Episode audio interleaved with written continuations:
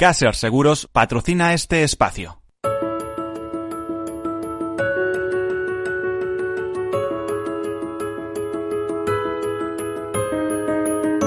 Tercer sector, un espacio para la economía social. Un programa dirigido por Miguel Benito.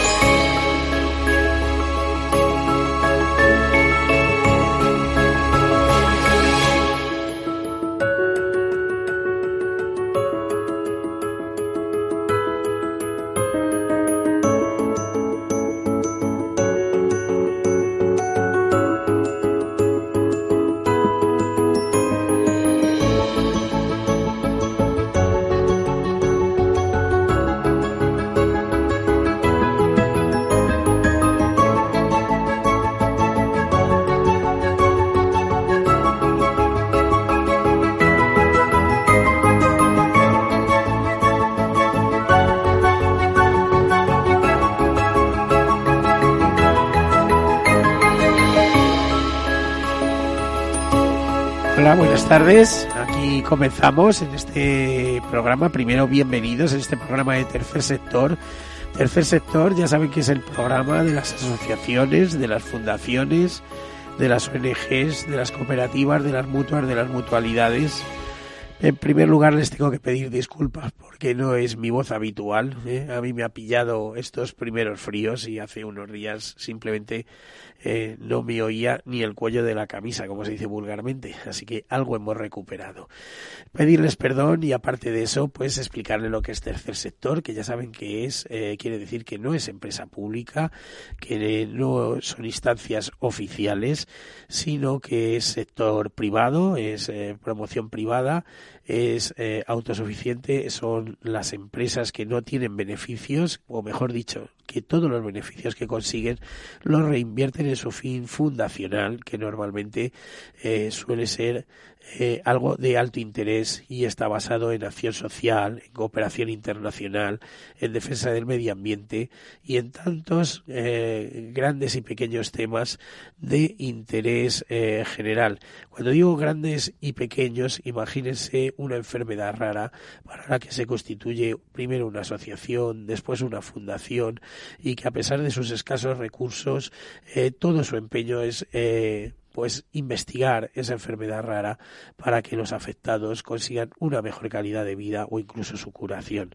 Bueno, pues este es el interés de este mundo del tercer sector, que por cierto también tiene un amplio impacto económico. Eh, cuando hablamos de economía, según la CEPE, la Confederación Española de Economía Social, eh, sabrán, y lo pone así, además lo pueden buscar en su Twitter, que eh, hay 43.000 empresas en el caso de España, 2 millones como a tres eh, eh, trabajadores asociados a este mundo de las empresas de tercer sector, 13 millones de trabajadores en Europa. Es una estrella eh, brillante en Europa con futuro. Además, atravesó la crisis, incluso fue capaz de crear o uno de los pocas áreas que creaba empleo en plena crisis y que eh, su impacto económico, ya les digo, es del 10% sobre el Producto Interior Bruto. Eh, aunque les parezca un poco desorbitado, no es así si tienen en cuenta que solo las mutualidades, por ejemplo, gestionan más de 43.000 millones de euros en nuestro país y que las cooperativas tienen un importantísimo impacto en el tejido empresarial también de, en el caso de España. Bueno, pues dicho todo esto, y después de situarnos, de ubicarnos en, este tercer sector, eh, comenzamos con las notas de actualidad y luego pasamos a un interesante tema, eh, un tema que ya les adelanto es hablaremos de cáncer de mama el próximo día 19 eh, de este mes es el Día Internacional del Cáncer de Mama, un día instituido por la OMS, por la Organización Mundial de la Salud, eh, y hablaremos de su importancia. Eh, según unos datos, una de cada diez mujeres en este mundo tendrá cáncer de mama a lo largo de su vida, o una de cada ocho. Por eso digo que según los datos. Lo que sí es esperanzador, por lo menos en el caso de España, es que el 90% de esos casos, el nivel de supervivencia sobrepasa los cinco años de vida y el nivel de curación completo es muy alto también. Bueno, comenzamos con las notas de actualidad.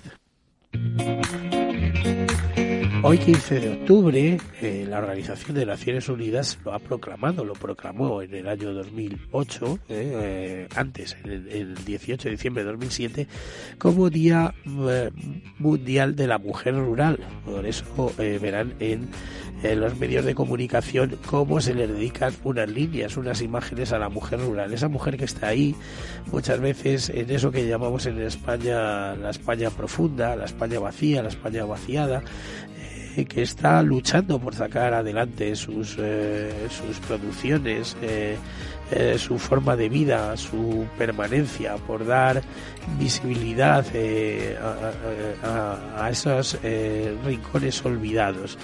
Bueno, como les digo, el 18 de diciembre de 2007 la Asamblea General de Organización de Naciones Unidas instituyó el 15 de octubre como Día Internacional de las Mujeres Rurales con el objetivo de reconocer a la mujer rural por su contribución al desarrollo, al desarrollo rural y agrícola, a la erradicación de la pobreza y la mejora de la seguridad alimentaria. Hablamos de mujeres españolas, pero también al ser un día internacional, imagínense el papel de estas mujeres en África. Por ejemplo, según cifras de la ONU, las mujeres rurales, conforman un 43% de la mano de obra agrícola y en su trabajo diario de labrar la tierra y plantar semillas están contribuyendo a asegurar la alimentación de sus comunidades, así como eh, la de proporcionar alimentos a eh, poblaciones enteras. Eh, pese a su trabajo y productividad, tiene muy poco o ningún acceso a la tierra, eh, a los materiales agrícolas, a créditos y a mercados, tal como lo tiene el sector masculino que se dedica a realizar el mismo trabajo. Además, tampoco cuenta con un acceso equitativo a la educación, capacitación, infraestructuras y servicios como el agua.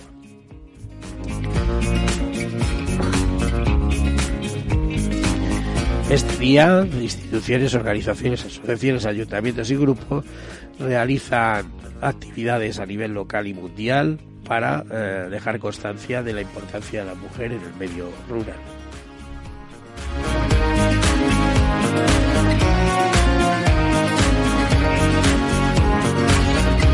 Mañana también es un día importante, el 16 de octubre se celebra el Día Mundial de la Alimentación. ¿eh? Eh, cada 16 de octubre, desde 1979, se conmemora el Día Mundial de la Alimentación, una celebración que promovió la Organización de Naciones Unidas para la Agricultura y se debe principalmente a eh, que eh, la alimentación, pues que, quiere que les diga la importancia que tiene a efectos humanos. Por ejemplo, se viene vislumbrando la, importancia que está teniendo el cambio de dieta en, en el planeta, por ejemplo. la importancia que tiene la alimentación, la organización eh, que según datos de la FAO estima que en el mundo, por ejemplo, ¿eh?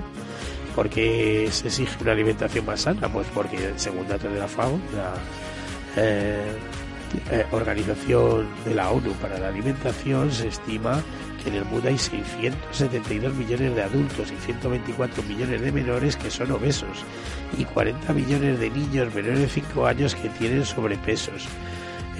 Pues en este día se dan una serie de recomendaciones para llevar una alimentación sana eh, y se aprovecha este año para lanzar una campaña bajo el hashtag hambre cero, que por cierto es uno de los objetivos de desarrollo sostenible de los ODS, uno de los 17 ODS. Eh, ya les digo, el lema de este año es una alimentación sana para un mundo, hashtag hambre cero. La FAO no solo contempla seguir apostando por un mundo donde tengamos acceso a la comida, sino que además eh, dice que esa comida debe ser realmente saludable y debe cubrir los requerimientos del organismo según la edad de la persona. Bueno, pues estas cosas eh, enmarcadas en la Agenda 2030, mañana celebración del Día Mundial de la Alimentación. Eso desde un punto de vista institucional, porque si luego nos vamos a ONGs, pues Manos Unidas, que está muy activa en este tema, Manos Unidas, campaña contra el hombre, nos dice que en el mundo hay 1.400 millones de personas que sufren pobreza extrema y 820 millones que sufren desnutrición crónica que una de cada nueve personas no puede acceder de manera regular a una alimentación adecuada y suficiente nos habla también de que en 2018 Manos Unidas aprobó 564 proyectos, nuevos proyectos, por un valor de casi 36 eh, millones de euros en 54 países de África, Asia y América para luchar contra el hambre y la erradicación de la pobreza.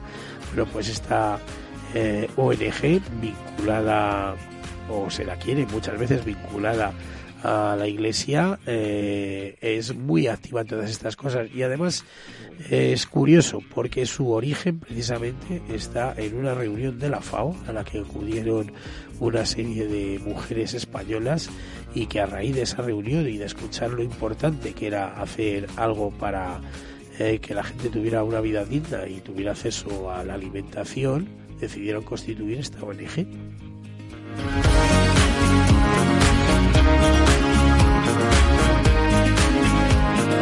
Y más cosas, por ejemplo, es curioso que la Sociedad Española de Ornitología, quiero recordar que Seovir Life fue la primera eh, ONG ambientalista de nuestro país, eh, nos eh, dedica a una comunicación en la que dice que las aves muestran el camino para cumplir los objetivos de desarrollo sostenible.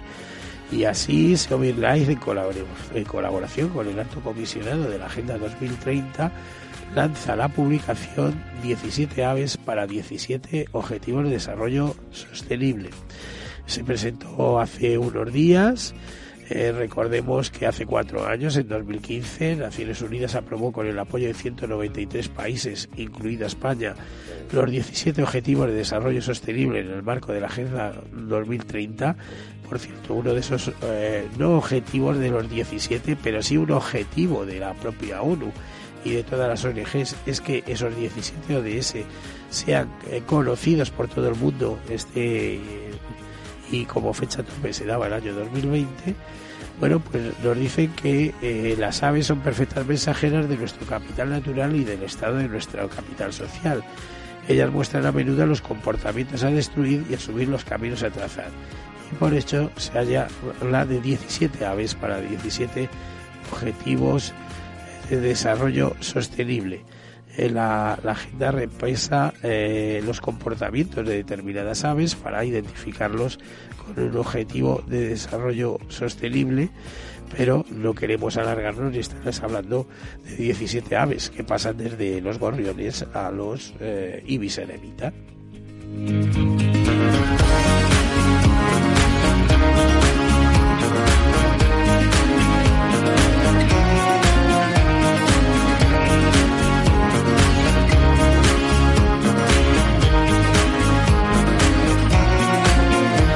Por la Solidaridad, esta ONG, nos eh, informa que más de 38.000 personas han mejorado su vida gracias al legado solidario de Almudena Cabestani.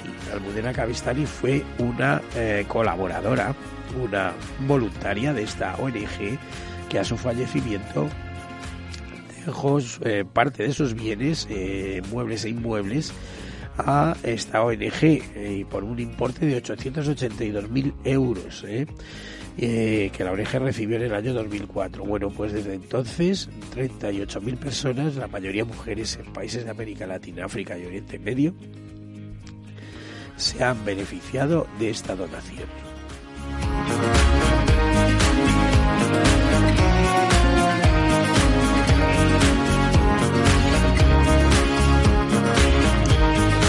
Y hasta aquí las noticias, habría muchas más, pero me temo que en cualquier momento me puede fallar la voz y prefiero que hablen ellas, las mujeres que nos acompañan, las mujeres que hoy van a tocar un tema valiente, porque como les decía, el próximo 19 de octubre se celebra el Día Mundial, el Día Internacional instituido por la Organización Mundial de la Salud del cáncer de mama.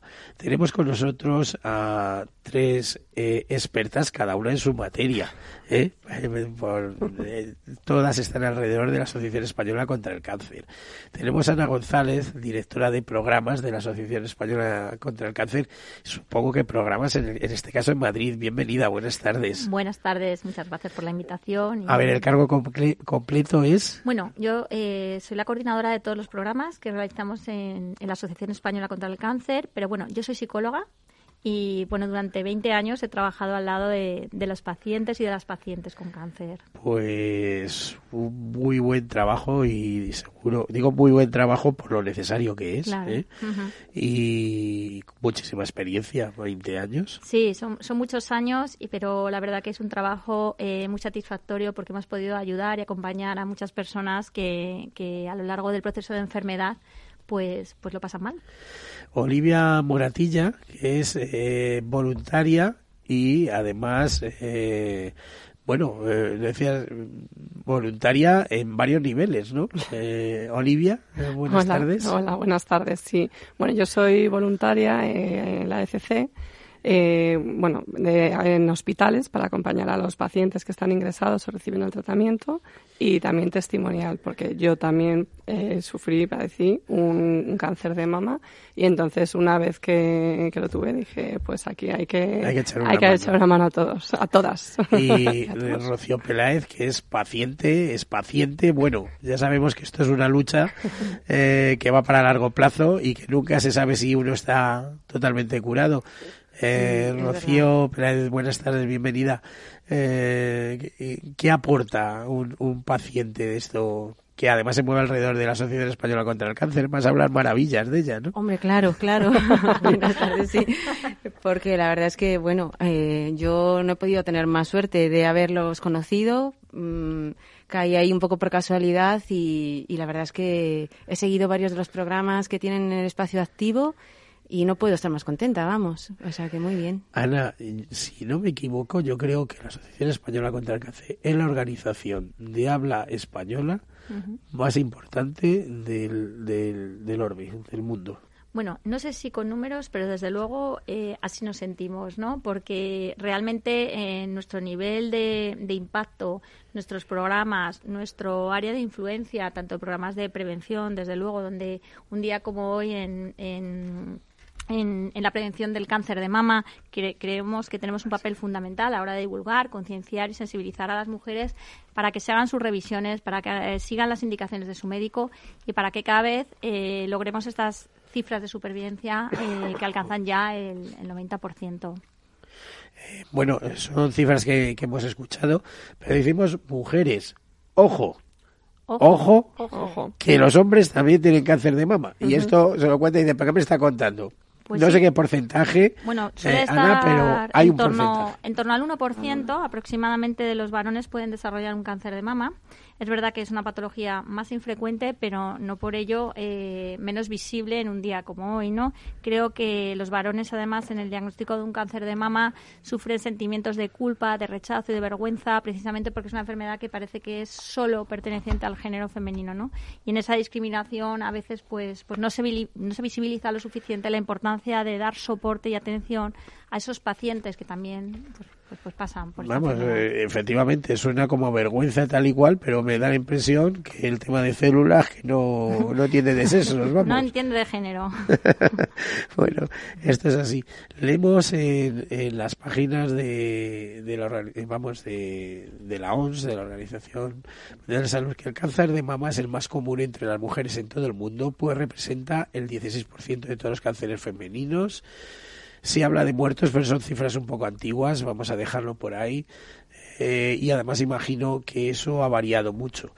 En países avanzados como el nuestro, pues hay maneras de combatirlo, pero tenemos que pensar eh, lo difícil que es simplemente acceder a servicios médicos en muchos países del mundo, ¿no? Sí, eh, concretamente somos muy afortunados. La sanidad española, vamos, eh, es, afortunadamente es líder en, en el abordaje, en el tratamiento de la enfermedad oncológica y en ese sentido pues nos tenemos que sentir muy orgullosos de poder eh, beneficiarnos de la calidad de atención tanto profesional como humana que tiene que tiene nuestra sanidad y que realmente está dando unos resultados eh, brillantes tanto en el área de la investigación que es un área mm, realmente muy relevante y por la que la Asociación Española contra el Cáncer quiere hacer una apuesta fundamental tanto como en el área también de, de la asistencia y de la mejora de los tratamientos y la calidad de vida de las pacientes. Cuando se produce eh, cuando a una persona le detectan un cáncer y anda muy despistada porque es que le detectan el cáncer, habla con una doctora o con un oncólogo y de ahí directamente a, la, a ponerse quimio. ¿eh? Le meten en el hospital de día y le meten la primera dosis y anda despistadísima. Primero tiene que asimilarlo, tú eres psicóloga, sabes lo que supone eso. Eh, o sea, hacerse la idea. Y segundo, muchas veces no se da cuenta que no está sola en esa batalla. ¿Cómo puede acercarse a personas que le ayuden. Por supuesto, la pregunta va a ser también para ellas. Quería que me la arrancaras tú. Eh, bueno, yo voy a hablar desde el punto de vista más profesional. Desde luego tengo aquí a dos personas que pueden narrar la experiencia en primera persona, que creo que es, es, vamos, nadie mejor que ellas para, para, hacer esa apreciación. Pero sí que es verdad que los primeros momentos suelen ser de alto impacto, genera mucha incertidumbre, mucha ansiedad, tienes que hacer frente a, a una toma de decisiones. Eh, realmente no, no, conocemos muy bien eh, ni el medio hospitalario, no estamos acostumbrados a ir al hospital. Vamos a hacer una cosa, tenemos que hacer una breve pausa y después continuamos. ¿eh? Un momentito, hasta ahora.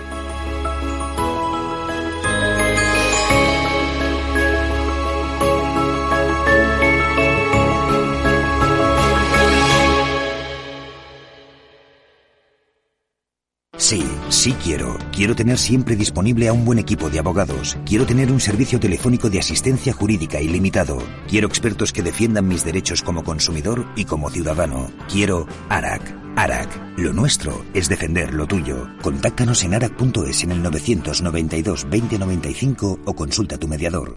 Hola. A ver, el dinero se gana con esfuerzo y ahorrar debería darnos una recompensa. Sin embargo, siempre vemos que nuestro dinero crece poco y eso hace que nos vengamos un poco abajo. Lógico. Lo normal es que veamos crecer nuestro dinero. Por eso me gusta Finanbest, porque me ofrece los mejores fondos de inversión del mundo al alcance de todos, con total transparencia y sin comisiones indebidas. Y con eso, la rentabilidad de mi dinero será mayor, o sea, lo normal. Entra en finanbest.com y descubre que lo normal es extraordinario. Lo normal es Finanbest. Tu radio en Madrid 105.7, Capital Radio. Memorízalo en tu coche. Disfruta de la mejor cocina gallega en Montes de Galicia. Todo un clásico moderno en el barrio de Salamanca. Disfruta de la variada dieta atlántica, de las mejores carnes y pescados tratados con respeto y transparencia y regados con una de las mejores bodegas de la zona. En grupo, en familia o en pareja, Montes de Galicia te ofrece el espacio perfecto en cada ocasión. Escucha el latido de los mercados en Capital Radio. Luis Vicente Muñoz los despierta cada mañana a las 9. Laura Blanco los cierra cada tarde a las cinco y media. A Luis Vicente Muñoz le gusta ir por delante. Laura Blanco es la reina de las tardes de radio y bolsa. Escucha cada día aquí a la pareja más innovadora de la radio económica.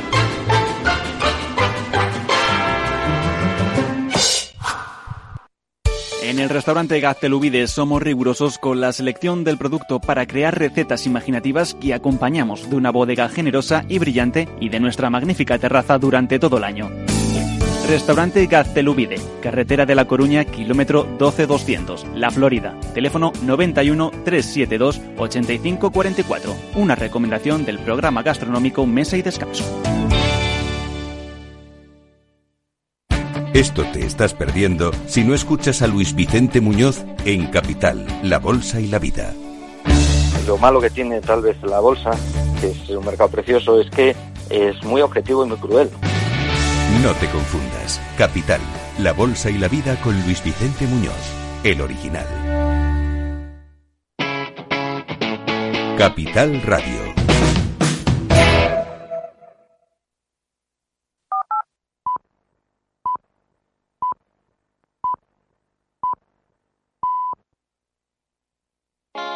¿Está tu bufete bien posicionado en Google?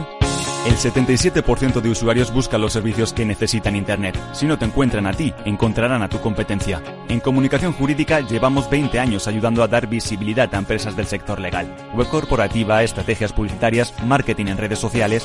Infórmate en comunicacionjurídica.com o en el mail info arroba comunicacionjurídica.com. Comunicación Jurídica. Hacemos visible tu despacho.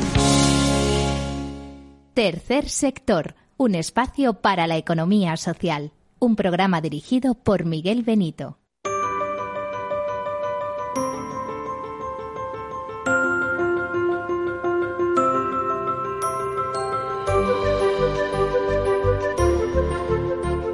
Bueno, pues aquí continuamos con tres personas muy vinculadas a la Asociación Española contra el Cáncer, en este caso Delegación Madrid, también España, porque Ana González, que es la directora y coordinadora de programas, nos ha dicho que ya trabaja a todos los niveles, ¿verdad, Ana?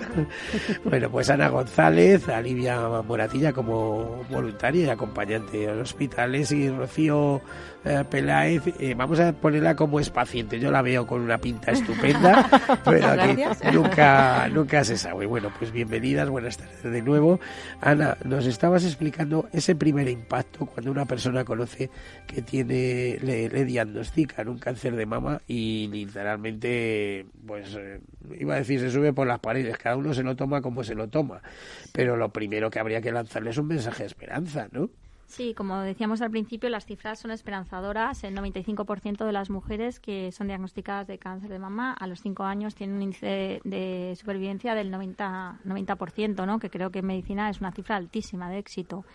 Es verdad que la detección precoz, los tratamientos cada vez son mejores y, bueno, eh, es verdad que eso no minimiza el impacto inicial, ¿no? Es decir, eh, seguro que, que, ellas lo explican muchísimo mejor que yo cómo se sintieron, cuál fue el impacto, pero es verdad que desde la Asociación Española contra el Cáncer estamos para acompañarles desde el principio con servicios muy diferentes, ¿no? Desde lo psicológico, pero también desde algo muy importante, que es lo social, ¿no? El cáncer no solo impacta a nivel emocional, sino que tiene impacto en la familia, en el entorno y desde luego en el trabajo. Yo he conocido muchas mujeres, digo muchas porque han estado aquí explicando sus casos, mujeres con cáncer que han perdido el trabajo y, y bueno, ¿eh? una mujer son, de 40 son dificultades años añadidas.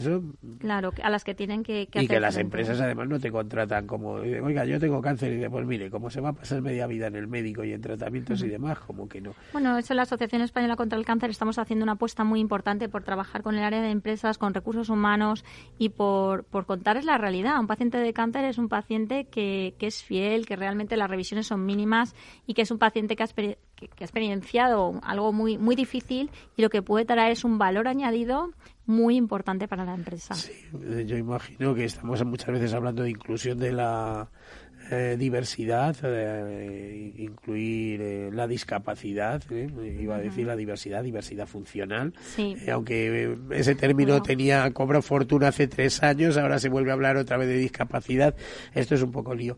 Rocío, tu experiencia como es paciente, ¿qué, te ocurrió y cómo, cómo te lo tomaste? el primer momento, dices, pues... ¿Primero hace cuánto tiempo? Pues hace un poquito más de un año. Bueno, sí.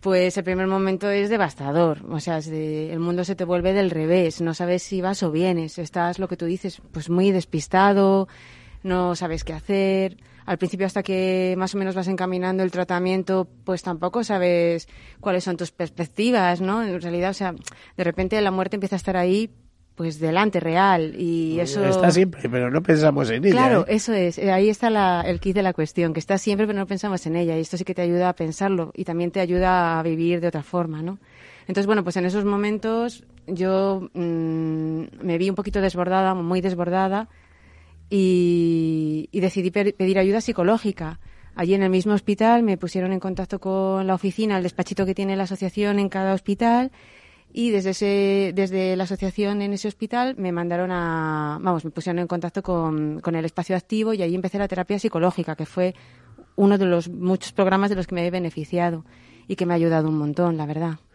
Bueno, Olivia, cuéntanos cuál es tu experiencia y dices, y de aquí al voluntariado, porque si a mí me ha ocurrido esto, vamos a intentar que otras personas eh, lo enfoquen de otra manera, ¿no? Pues sí, bueno, mm, empecé antes porque mi madre padeció cáncer de mama hace unos años y mi madre falleció. Entonces luego yo fui diagnosticada. Decía de eso. De cáncer de mama, sí, con, bueno.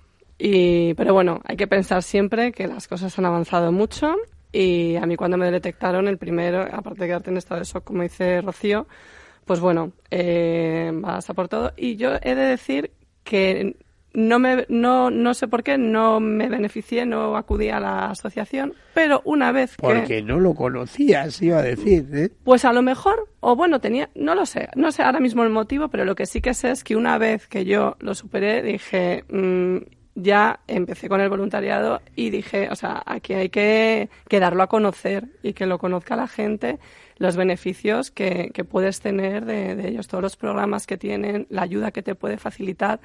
Y, y, bueno, entonces dije, pues nada, formar parte. Entonces ahí, ahí hago mis, mi voluntariado en el hospital para acompañar a todos esos pacientes.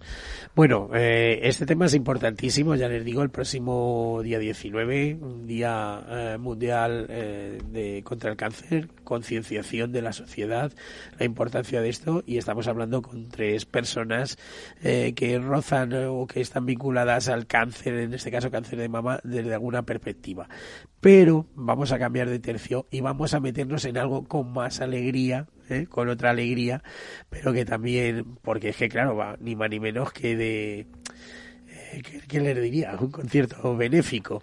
Vamos a hablar con Miguel Tomé, que es responsable de marketing y captación de fondos de la Fundación Padre Arrupe, porque eh, celebran su concierto benéfico anual el próximo 22 de octubre y van a motivarlo en, en el Halloween, ¿eh? en el Día de los Difuntos. Eh, bueno, eh, Miguel. Hola, buenos días. Buenos días, ¿eh? o, o, tocayo te podría llamar, ¿no? Estás hablando con otro Miguel. Pues... a ver. Hola. Buenos días. Efectivamente, vamos a, vamos a lanzar nuestro concierto solidario este año, el próximo martes, 22 de octubre, a las siete y media de la tarde, en el Auditorio Nacional de Música, y este año, pues, eh, lo vamos a ambientar en clásicos de Halloween, lo hemos llamado, con las mejores canciones de fantasía y de miedo. A ver, ¿quiénes, eh, a ver, quiénes van a dar cobertura en este concierto? Es decir, ¿quién es, dónde es la, quién es la orquesta, orquesta, coros, dirección, eh, ¿cómo está organizado todo esto? Pues mira, eh, la orquesta es la Orquesta Metropolitana de Madrid y la acompaña el coro Talía. Van a ser dirigidos por la prestigiosa directora Silvia Sanz Torre y son un equipo con el que ya hemos trabajado en otras ocasiones y el resultado siempre ha sido muy bueno. Esta es la primera vez que lo ambientamos en Halloween, entonces vamos a recorrer pues desde clásicos más tradicionales como la Quinta Sinfonía de Beethoven hasta cosas más nuevas como la Bohemian Rhapsody o Thriller de Michael Jackson y también pasando por música infantil como La Familia Adams o Cazafantasmas, por ejemplo. Bueno, o sea que habéis propuesto o proponéis una eh, tarde divertida con el fin de recaudar. ¿Y recaudar para qué? Pues mira, eh, en la Fundación Padre Rupe trabajamos en, en El Salvador, en la ciudad de Soyapango, que según informes oficiales es una de las ciudades más peligrosas del mundo. Pero aún así ahí tenemos un colegio ya desde hace más de 25 años que sus resultados son, vamos, excepcionales. Hemos conseguido que, pese a que el 100% de, de los chicos y chicas que estudian ahí vengan de entornos vulnerables, hemos conseguido que, que consigan los segundos mejores resultados del país en las últimas pues selectividades de allí. Sí, Así bueno. que conseguimos que, que, estos chavales salgan, salgan del peligro de, de, radicalizarse y consiguen llegar a la universidad y tener un futuro más, más próspero. Hasta donde yo sé, porque han estado los responsables de esta organización que fundió el padre Arrupe, eh, hasta donde yo sé, eh, cogéis a los niños de pequeñitos y hasta que no tienen una carrera eh, no los no los dejáis y luego son ellos mismos que son profesionales en Centroamérica, en toda América Latina, en Estados Unidos que os van acompañando en vuestro en vuestro hacer, ¿no? Nosotros el colegio, sí, eh, el colegio va desde los cuatro años hasta los 18 años. El 100% de los alumnos están becados y además, pues eso, conseguimos que, que todos les, les transmitimos las ansias de conocimiento y entonces todos, de una manera o de otra, consiguen llegar a la, a la universidad y quieren seguir formándose. Tenemos a, muchos chavales que han sido premiados en Olimpiadas internacionales de, biología, de física, de matemáticas, en, en Olimpiadas de, de muchos países diferentes.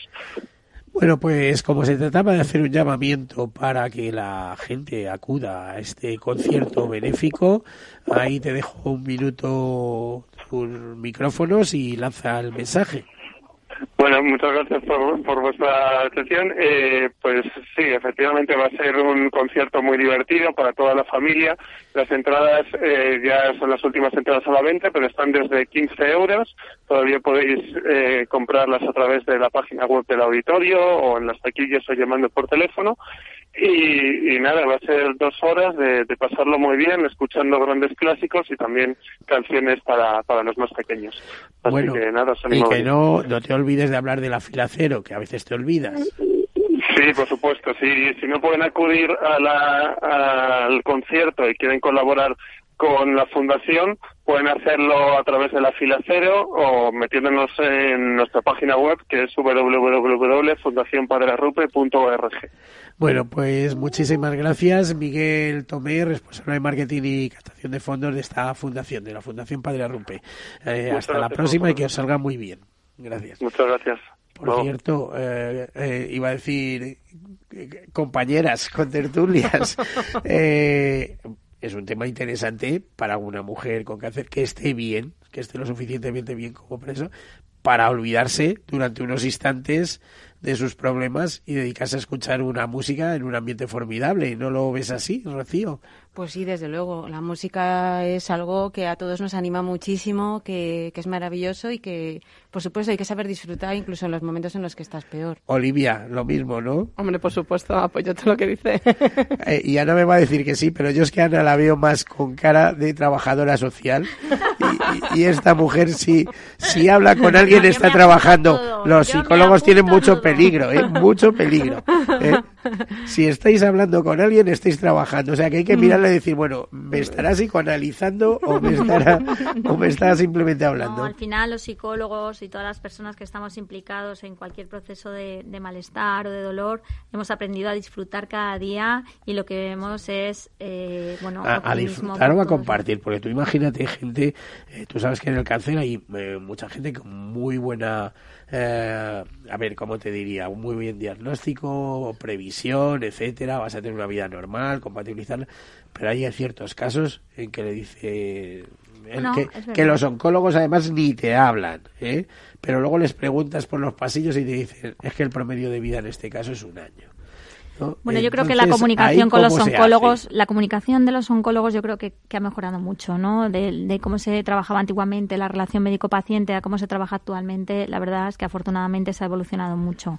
Es verdad que hay un tanto por ciento de pacientes en que la enfermedad avanza, pero también en eso tenemos noticias esperanzadoras. La calidad de vida de estas personas ha mejorado muchísimo. Puede llevar unos tratamientos que le permiten compatibilizar bastante con esta serie de acciones y actividades tan, que está sugiriendo, ¿no? que te permiten, lúdicas y que te permiten conectarte con la vida, porque al final lo que queremos siempre es, que las personas sean capaces de conectarse con la vida y cualquier actividad que nos vincule con ella, bienvenida sea. Es que muchas veces este tipo de enfermedad encima va asociada a depresión y a otra serie de estados anímicos que resultan no solamente estás enfermo, sino que te aíslas y ya terminas de... Bueno, eso es un cóctel.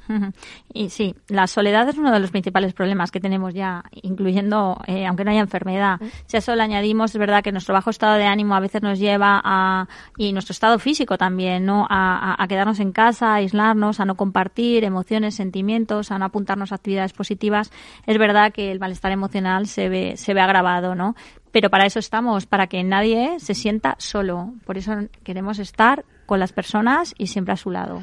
Olivia, qué importante es acompañar a una persona que a lo mejor vive sola, en este caso una mujer, imagino, eh, que está de alguna manera se pone en contacto con la Sociedad Española contra el Cáncer simplemente para un hecho que parece muy tonto, pero que es muy importante, que recibe una sesión de quimioterapia y que la vayas a buscar, porque salen absolutamente machacados, mareados, y deseando marcharse a casa y no a lo mejor no tienen quien les pueda acompañar. Pues eso también no es mi voluntariado, porque yo sé cuando está en el hospital, pero sí que, sí que sé que existe esa opción, que es un voluntariado que puede acompañar al paciente que está solo al hospital a recibir el tratamiento, porque como dices, hay gente que no tiene un entorno que le pueda ayudar, que está solo, pues entonces eh, yo creo que la Asociación Española contra el Cáncer está para ello, para que realmente se conecte con más gente, incluso acuda a, a la sede, o que tenga más cercano a la que está en, Madrid para que realmente comparta todas sus emociones con otras personas que están pasando por lo mismo. Que muchas veces hablar con gente que está pasando por lo mismo te ayuda. Eso, es terapéutico, directamente. Y ayuda, ayuda mucho. Ayuda un poco a expresar porque siempre queda la impresión que el paciente que lo está sufriendo en ese momento, la gente que no lo tiene, le dices, es que no me entiendes.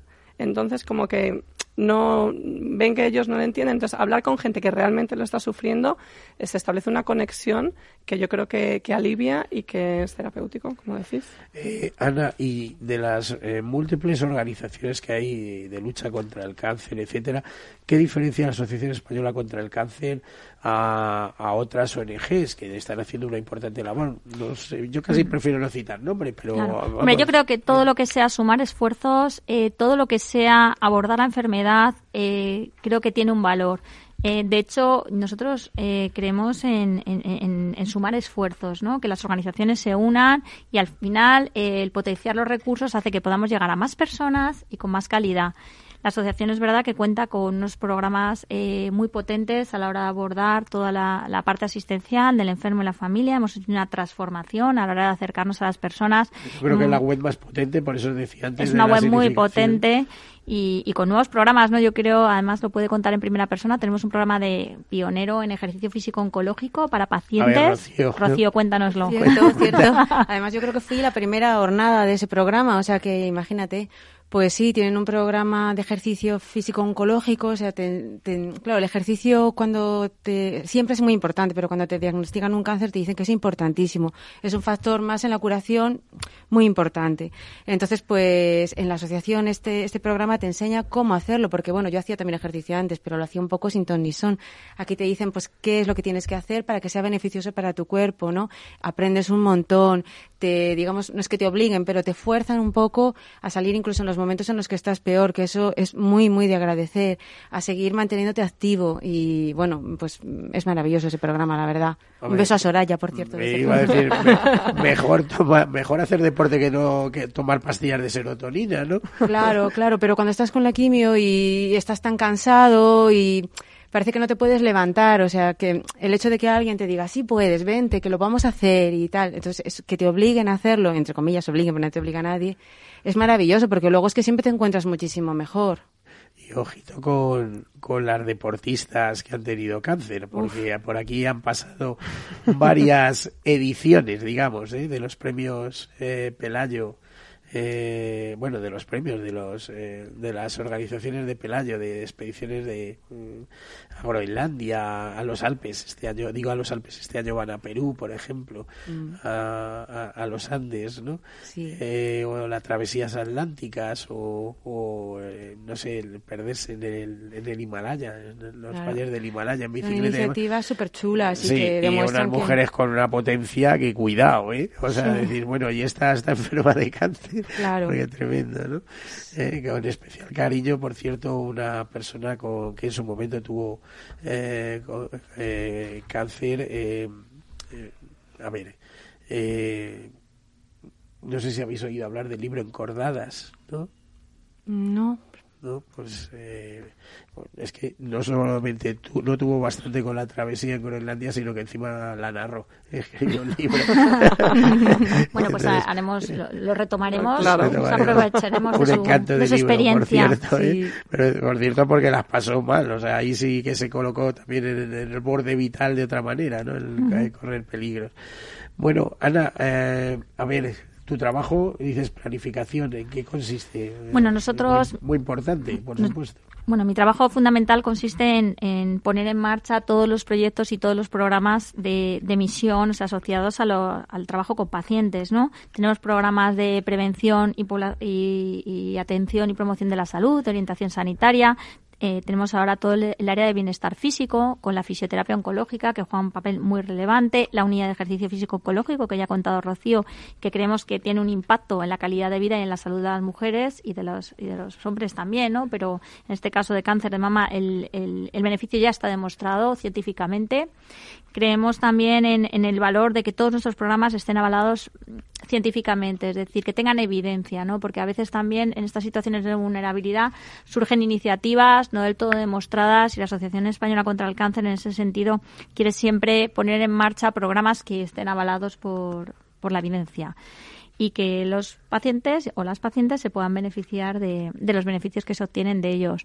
Tenemos también un programa muy interesante para mujeres que, que, que la innovación en la ECC siempre, siempre quiere, quiere estar presente, como es el programa de rehabilitación cognitiva, el programa HMOBRE Rocío, creo que también es beneficiaria. Rocío lo ha usado todo. Sí, sí, yo lo he usado todo. ser más fan de la asociación, como pero, puedes pero ver. Vamos a ver. no estaba tiempo? preparado. ¿Tú, ¿Tú, trabajabas? Eh, ¿Tenías tiempo para hacer esto? No, no trabajaba. Me estaba de baja porque, bueno, estaba de baja, no me sentía bien y, y entonces, pues la verdad es que mmm, me beneficié de todo lo que me ofrecieron y, y muchísimo. Y bueno, el programa de estimulación cognitiva pues es que muy poca gente, yo no lo sabía, por ejemplo, que la quimio, pues afecta de alguna forma al cerebro. No, no, sé la parte científica, pero vamos, yo es que no podía ni leer un sí, libro. Afecta a la atención, a la memoria, a la concentración, sí. ¿no? Es un fenómeno muy descrito, muy desconocido, que se normaliza mucho, porque eso pasa mucho en cáncer, ¿no? Bueno, eso es normal. Y sí. siempre digo, bueno, normal, pero tendrá alguna alternativa. Y lo que queremos es proponer soluciones. Claro, y entonces en, en el espacio activo hacen un, un, taller, un programa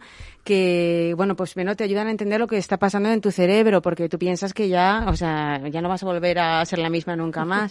Y por otro lado te enseñan no, ejercicios yo, de cómo paliarlo. Yo creo que a ti te ha mejorado. eh, es decir, no eh, ha sido una experiencia eh, que, que, te ha revalorizado, que te ha puesto en valor, ¿no? Decías, es que si no, eh, si no hubiera tenido esta experiencia, no habría conocido a esta gente, no a habría ver, conocido desde luego, yo conocido. he aprendido muchísimo en el proceso y tengo que agradecerles muchísimo a la, a la, asociación. Yo creo que depende, pongas el foco, ¿no? Si pones el foco en, en, en, eso, aprendes, ¿no? En la lección aprendes, ¿no? Si pones el foco en el dolor, pues, pues sufres. Pero bueno, porque tú decías, eh, no las tengo todas conmigo. Yo decía sí, digo, ahora eh, ya no. Porque vamos. luego además hay con el cáncer, eh, nosotros tenemos aquí una amiga que viene de vez en cuando del programa, Cristina, mm. que esta mujer tiene, tuvo cáncer, ahora tiene cerca de 50 años, pero tuvo cáncer nada más tener una, una nacer su hija con 20, 22 años y unas operaciones eh, terribles de estas de mamectomías y sí. cosas de estas eh, tremendas, ¿no? Y, y bueno, pues eh, admiro su alegría de vivir, pero es que en tu caso veo lo mismo. Eh, supongo que todos estos temores ya superados, te han dicho que estás bien, revisiones, etcétera, etcétera, ¿no? A ver, el temor, ese pequeñito siempre te queda ahí, ¿sabes? Porque como las revisiones son cada tres meses y así, pues, pues siempre tienes ahí esas mariposillas en el estómago. Pero bueno, yo me considero curada y, y la verdad que, que con mucho aprendido en, el, en este tiempo, ¿no? Olivia, te reías mucho, ¿eh? Porque tú también pasaste por, un, por cáncer de mama y supongo que también eh, has aprendido mucho, pero no estás quizá en estos programas eh, metidas, sino tú estás en tu voluntariado informando, ¿no? Y es que en esos programas lo mío fue hace más tiempo, entonces todavía no estaban activos. No había, ¿no? pero no, vamos, es que lo que dice ya es, es así realmente, o sea, una vez que ya has superado bueno, el tratamiento y durante el tratamiento aprendes a, a disfrutar de, de cada día y de las pequeñas cosas, porque nunca sabes lo que puede pasar, pero a ninguno, no solo a nosotros los que hemos tenido esta enfermedad, sino en general a todo el mundo. Es que esta señora psicóloga sabe que después de pasar por una cosa de esas, estos pacientes lo único que quieren es eh, alguien Vivir. que les dé la mano, efectivamente, ver el sol, tomarse un café frente a una vista bonita eh, o una Mm. puesta de sol. No sé, Ana, dar valor a la vida, que no se lo damos, que vamos Bueno, como locos con todo. Y, Yo y creo lo que, que apreciamos. ellas lo narran mucho mejor que yo en este sentido porque ellas lo han experimentado en el sentido de, de contar cómo es verdad que si pones el foco en, en, en la vida eh, todo se magnifica y se ve la experiencia mucho más intensamente, ¿no? Y eso es algo positivo. Pero es verdad también que hay, que hay una parte que, que tienes que afrontar y superar. Estamos con dos personas en dos momentos muy distintos. Alguien que ya ha cogido perspectiva y ya lo ve bueno, con distancia y alguien que está en un proceso de recuperación y de normalización que también hay que pasar. Es decir, que, que todavía estás encontrando un poco tu lugar y que ha significado y dando mm, bueno, eh, recolocando un poco toda tu experiencia para, para poder volverte a encontrar, ¿no? Porque al final estas experiencias, como decías un poco en la similitud con el, con la persona esta de la Atlántida, es una situación límite. ¿No? Y que pone, yo siempre lo cuento, que hay una, una paciente que, que siempre me decía, jo, es que el cáncer es que saca lo mejor de cada uno. Igual que hay otros procesos en la vida, como puede ser una separación, otras dificultades que sacan lo peor de cada uno, el, el- el pasar por una enfermedad, pues saca tus mejores estrategias, pero eso no quiere decir que sea fácil. ¿eh? Y ahí estamos eh, con este apoyo para, para, bueno, para que la persona sea capaz de sacar sus recursos, Y a decir, potenciarlos. habrá de todo, ¿no? Habrá quien le siente muy mal, muy mal, muy mal. Claro. Y no, no lo racionalice y además. Efectivamente, está en su derecho. En un ataque para todo lo que tiene alrededor. Bueno, está en su derecho. Yo creo que cualquier circunstancia adversa en la vida tenemos derecho a procesarla como, como podemos, ¿no? Pero es verdad que al final, eh, eh, mañana llega, mañana que es miércoles, pues va a llegar el miércoles. Vamos a intentar que llegue de la mejor manera posible y de las mejores condiciones. Pues muy bien. Eh, Rocío, si te proponen más programas, ¿tú los seguirías? Pues claro, Claro. Lo, lo que pasa es que, fíjate, yo he empezado a trabajar hace nada, hace un mes, y, y han salido otros programas, pero como son por la mañana y trabajo por la mañana, no los puedo hacer. Entonces me da una rabia, porque ahora hay un programa de mindfulness que me que, por- que estaba siempre lleno y por fin me ha tocado y no lo puedo hacer.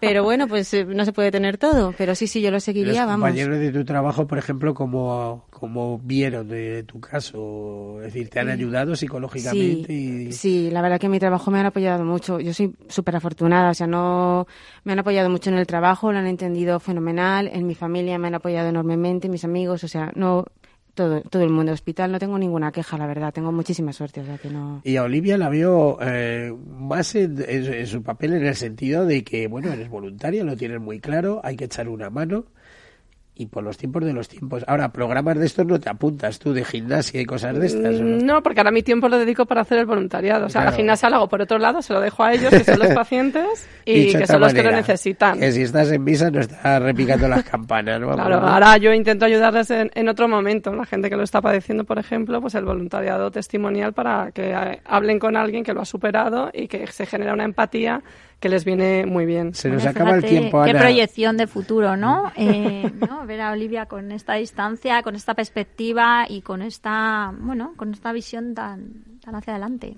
tan positiva, diríamos. Ana, eh, nos quedan tres segundos. Eh, un mensaje en positivo.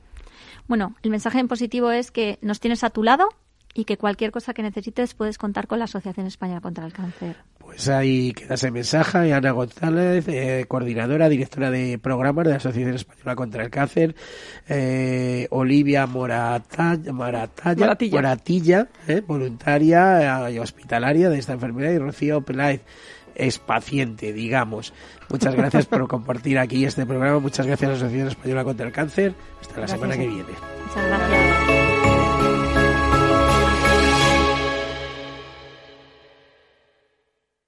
Caser Seguros ha patrocinado este espacio.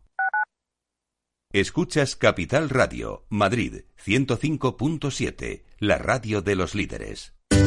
El próximo 22 de octubre sigue nuestra jornada especial MAP. Desde las 8 de la mañana hablaremos con los protagonistas del sector sobre los líderes del MAP, las empresas cotizadas y la inversión en el mercado alternativo bursátil. Reserva tu plaza para asistir en directo a este especial desde el Palacio de la Bolsa de Madrid en el 91 283 33 33 o en eventos arroba capitalradio.es. El 22 de octubre, especial MAP en Capital Radio, con el patrocinio de Renta 4 Corporate y la colaboración de Corporate, Gigas Hosting, Atriskel, Alkiver Quality y BME. Imagina un espacio de radio sin contertulios políticos, sin cuñaos que opinen a un tiempo sobre el Betis, el Suajili antiguo y la independencia de Mocejón. Exit, pues la misma palabra te lo dice, significa éxito. Un programa no sobre política, sino sobre la vida, sobre gente ejemplar, sobre héroes. Cuando me dicen que para mí era posible, yo les digo, lo quiero intentar. Como Dani, 10 años, paralítico cerebral, ha conseguido caminar cada día, Dani suda sangre y esfuerzo. Ya lo dijo Antonio González Calderón, la radio es la vida que suena. De lunes a jueves a las 8 de la tarde, aquí somos así, con Rafael Cerro en Capital Radio. Gráficas Naciones. Más de 50 años de experiencia en el sector de las artes gráficas. Apostamos por la última tecnología tanto en impresión offset como en digital y gran formato. Realizamos todo tipo de impresión. Tarjetas de visita, folletos, libros, vinilos, decoración y montaje de stands. Más información en el 91 629 2145 o en gráficasnaciones.es. Capital Radio.